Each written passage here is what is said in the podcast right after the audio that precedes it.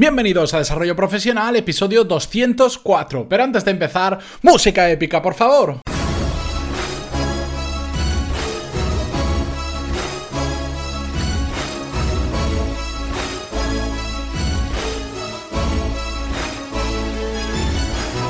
Muy buenos días a todos y bienvenidos a Desarrollo Profesional, el podcast donde ya sabéis que hablamos sobre todas las técnicas, habilidades, estrategias y trucos necesarios para mejorar en nuestro trabajo, ya sea porque trabajamos para una empresa o porque tenemos nuestro propio negocio. Antes de empezar con el episodio de hoy os voy a hacer un muy breve resumen de las novedades que van a haber respecto a los cursos. Ya sabéis que ayer subimos la última clase del curso de Excel básico donde aprendimos con un caso práctico a aplicar todo lo que habíamos visto en las clases anteriores. Mañana tendréis la clase número 26 del curso de análisis de modelos de negocio, donde ya sabéis que estamos analizando un total de 100 modelos de negocio diferentes para que os puedan servir para vuestro propio trabajo o vuestra propia empresa. Y el viernes, ya os lo contaré más en detalle el propio viernes, pero voy a subir un curso completo de cómo marcarse objetivos y sobre todo cumplirlos, que es algo que me habéis pedido mucha gente, que a través del feedback que recibo normalmente por email o por los comentarios que me ponéis en iVoox, es algo que que realmente necesitáis, porque establecer objetivos es relativamente fácil, pero cumplirlos no tanto, bueno, pues a través de ese curso vamos a ver cómo sí que se pueden cumplir de una forma más fácil de lo que pensamos. Y dicho todo esto, que ya os contaré más detalles el viernes, eh, hoy vamos a hablar sobre qué hacer esos días que no nos apetece hacer nada, esos días que estamos perezosos o esas eh, temporadas de nuestra vida que estamos más perezosos, porque también es algo que habitualmente me comentáis por email, estos últimos 10-15 episodios estoy eh, tratando temas, eh, he hecho una recopilación de los diferentes temas que me vais planteando por email, que la he hecho durante mucho tiempo, y ahora estoy intentando traeros esos episodios que sé que pueden ayudar a bastantes personas porque son los temas que más se repiten. Y el tema de la pereza es uno que eh, curiosamente me comentáis bastante por email. Ya sabéis si alguna vez me queréis escribir o enviar feedback, sobornos o lo que queráis, podéis hacerlo en pantaloni.es barra contactar, que ahí tenéis un formulario de contacto. Bien, pues vamos a hablar sobre eh, la pereza. Y empezaremos por los tres motivos principales que yo considero que provocan la pereza. El primero de ellos suele ser el cansancio acumulado. Cansancio porque hemos trabajado mucho los días anteriores o las semanas anteriores, o también se puede ver porque la noche anterior justo hemos dormido poco, llevamos una, etapa de nuestra vida, unas semanas, unos meses durmiendo menos de lo normal, pues por imprevistos, porque estamos trabajando más duro o por el motivo que sea. Otro de los motivos que nos provoca la pereza es, y muy importante, la falta de motivación. Cuando no le encontramos sentido a lo que estamos haciendo, nos da pereza trabajar en ello.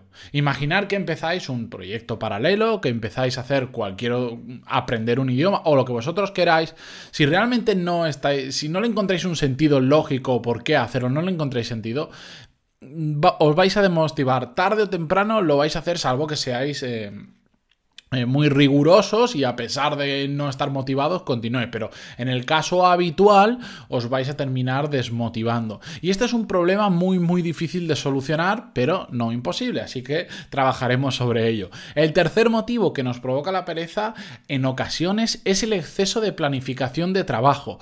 Y me explico. Por ejemplo, la gente que, todos aquellos que habéis hecho ya el curso de productividad, que es uno de los primeros que subí, eh, empezáis a organizaros vuestra semana con Google Calendar o con vuestra agenda física, que es lo que vemos en el curso, y eh, se suele producir bastante a menudo, porque además me lo preguntáis por email, eh, que empezáis a planificar tanto que evidentemente sois capaces de hacer mucho más de lo que hacíais antes, pero llega un momento en el que quieres hacer tantas cosas que simplemente el hecho de abrir la agenda ya te asusta. Y muchas veces ese susto de decir, madre mía, todo lo que tengo que hacer, termina generando un miedo a abordar tantas cosas que, hace que simplemente haya días que explotemos y digamos, no puedo más, no puedo más, me da pereza ponerme a hacer cosas. Simplemente por... Eh, por exceso de planificación. Y es que hay que hacerlo de forma incremental, que lo digo en el curso. No se trata de, de hoy para mañana pasar de ser un completo desastre organizativo a de repente ser un, auténtico reloj y cumplir todo lo que haces. No, poco a poco ir aumentándolo hasta que te vayas acostumbrando al sistema y, no te produzcan esos días que, que ves la agenda y te quieres morir. Bien, respecto a la, pereza, también hay que tener en cuenta otros factores como es la duración y, qué causas provocan esa duración de la pereza. ¿Y a qué me refiero? Bueno, eh, la pereza puede ser puntual, es decir, pues hoy no me apetece levantarme tan pronto para hacer algo y eso se puede ver, por ejemplo, a que estamos cansados, de que no hemos dormido bien la noche anterior o que llevamos mucho tiempo trabajando mucho y pues, pues eso, que nos ponemos el despertador, en mi caso a las 6 de la mañana y digo, uff, hoy no puedo. También se puede dar pereza, digamos, durante medio día o un día, em, que también se debe normalmente por el cansancio acumulado. Esa mañana que después de despertar decir, es que hoy no puedo hacer nada, o esta mañana no puedo hacer absolutamente nada, o durante el todo el día porque no tengo la cabeza para hacer nada, es que me da pereza. Además del cansancio acumulado suele ser por temas de exceso de trabajo, de exceso de planificación y de exceso de ejecución. Que hay un día, no sabes por qué, dices, he estado haciendo hasta ahora todo muy bien y de repente hoy mi cabeza no da para más. Y otra forma de pereza se da cuando es más allá de un día, cuando son varios días o varias semanas. Y esto puede ser debido a todas las causas anteriores, al cansancio acumulado, al exceso de trabajo, al exceso de planificación, pero también puede ser debido a la falta de motivación. Y como os decía, este es el motivo más preocupante porque es el más complicado de solucionar.